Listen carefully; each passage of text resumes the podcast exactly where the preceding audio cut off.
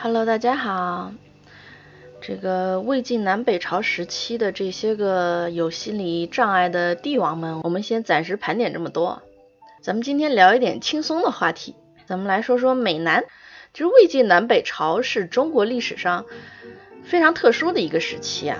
那这段时间呢，这个政权更迭非常非常频繁，然后思想界呢又很活跃。那儒学、玄学、佛教、道教，还有像波斯啊、希腊文化之间的传入，这个彼此之间相互影响渗透，然后也表现出更加旺盛的这个生命力。而且文学创作呢也很繁荣，人那段时间出了很多才子啊，像建安七子啊、竹林七贤啊，都是那个时期的。那魏晋呢还有一个非常特殊的一个现象，就是男性超过女性啊，成为当时社会审美的这个主要对象。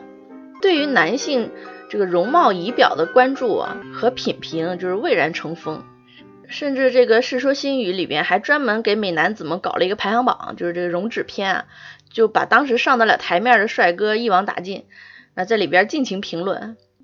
在中国其他的时代，你要是谈及一个男子，这个通常相貌是其次啊，主要是看他是不是忠孝仁义，是吧？心灵美更重要。可是，在魏晋这个时期。心灵美成了其次，你要是生了一个好脸蛋儿，那比什么都重要。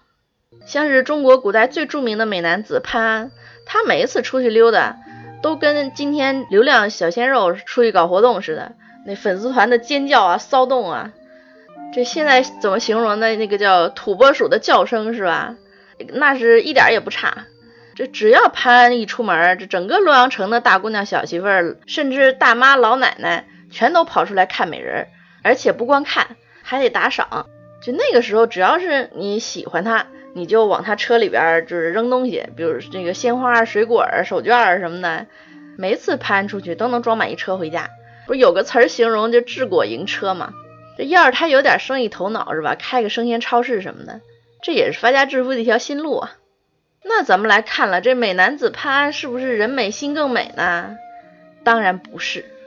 他这人啊，没什么政治节操，就是一趋炎附势的庸人，拼命巴结当时这个权贵贾充。你看他的这个诗啊，标榜志趣高洁，可是实际上他对贾充那个谄媚劲儿啊，一千多年之后，那个诗人元好问都对他相当看不下去，觉得他这人人品不怎么样。可是这些都不影响他成为洛阳人民的大众情人。就你跟魏晋的这些个吃瓜群众说什么心灵美，那保准人家扔你一车石头。胡言乱语什么呢啊？长得美才是王道。咱们前面说那个高阳的那一期也说了，他妈是个颜控。实际上就是在魏晋南北朝这一段时期，基本上大家都是颜控。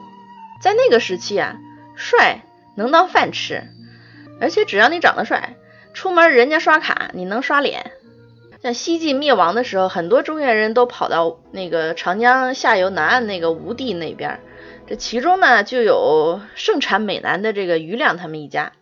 那余亮本身呢，就是美男嘛，姿容俊秀，是吧？他有一个侄子余统呢，也是风姿出众。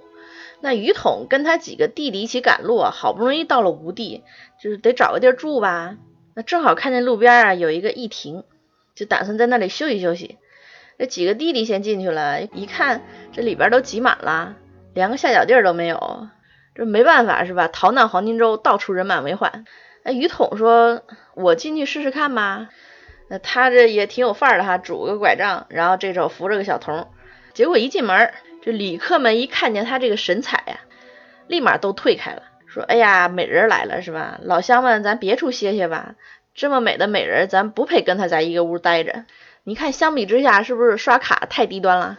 人家靠刷脸，立马能清场。这长得美就是 VIP。”魏晋社会啊，全民颜控。如果自己长得俊，那肯定得变着法儿的秀给大家看。要是能生个好看的儿子，那也是得拿出来显摆显摆的。像那个有一个名士王蒙，就长得很英俊。那当时有人评价说他长得如神仙中人。那王蒙自己呢，也是个自恋狂，就没事啊，对着镜子就照个没完，然后就自言自语啊，在那边调侃他爸。他爸叫王文开。就说啊，哎呀，王文开居然能生下这么漂亮的儿子，就替他爸骄傲啊，是吧？我长得这么好看，我都替我爸自豪。我爸能生下我这么个儿子，真是三生有幸啊。那当然，他爸到底是不是真的那么自豪，咱也不知道。不过还有另一个王老爹是真的很自豪，就是西晋名臣王浑。有一天啊，这个王浑跟他夫人钟氏就坐在客厅里拉闲篇儿，然后这时候呢，他儿子王继从这个庭前经过，王浑一看他这儿子，哎呀，这个风姿真的是，就跟他夫人说啊，说你看咱儿子多漂亮，能生出这样的儿子啊，真的是让人很欣慰啊。那按理说呢？当妈的这个时候应该点头附和是吧？可是这个钟氏跟王浑说：“我要是嫁给你弟弟王伦，生的儿子比这个还漂亮呢。”这王浑当时一脸黑线。其实这个话呢，用儒家伦理的这个标准来衡量啊，这个肯定是有点伤风败俗。可是咱们说魏晋南北朝这段时间是一个比较特殊的存在，那那个时候你看这个普通群众都非常奔放。那更别提那些见过世面的妹子，一个都特别豪放，而且率真，直截了当。这段话是收在《世说新语·排条篇》，就是认为这是一个幽默的调侃，呃，所以当时人们其实也不认为这一段对话有什么问题。那既然美是全社会共同的追求，是吧？那女人为什么就因为这个避嫌不能审美了呢？是不是？而且这个魏晋时期崇尚自由，崇尚风度。受这个风气影响呢，女性啊，特别是这个受过呃一定程度文化教育的这贵族女性，她自由平等意识萌发，在丈夫面前呢，也很少说低眉顺眼，而是通常都会很大胆的表现自我。像是这个名士山涛的夫人韩氏，那山涛呢有两个大帅哥好朋友，一个阮籍，一个嵇康，那这俩人呢就经常到他们家做客。有一次啊，这个阮籍跟嵇康到山涛他们家来呢，韩氏就跟山涛说：“你把他们留下来住一宿吧，然后顺便我也可以见识一下客人的风采。”这主意一听就是蓄谋已久啊。可是山涛呢，还是欣然同意。然后这个韩氏啊，也是很生猛啊，他跑到阮籍跟嵇康那个房间隔壁，把那个墙啊凿了个洞去偷窥，而且一看就上瘾啊，看了一宿，一直看到天亮才回来。呃看完回来了，这个山涛问他妻子说：“你觉得他们俩怎么样啊？”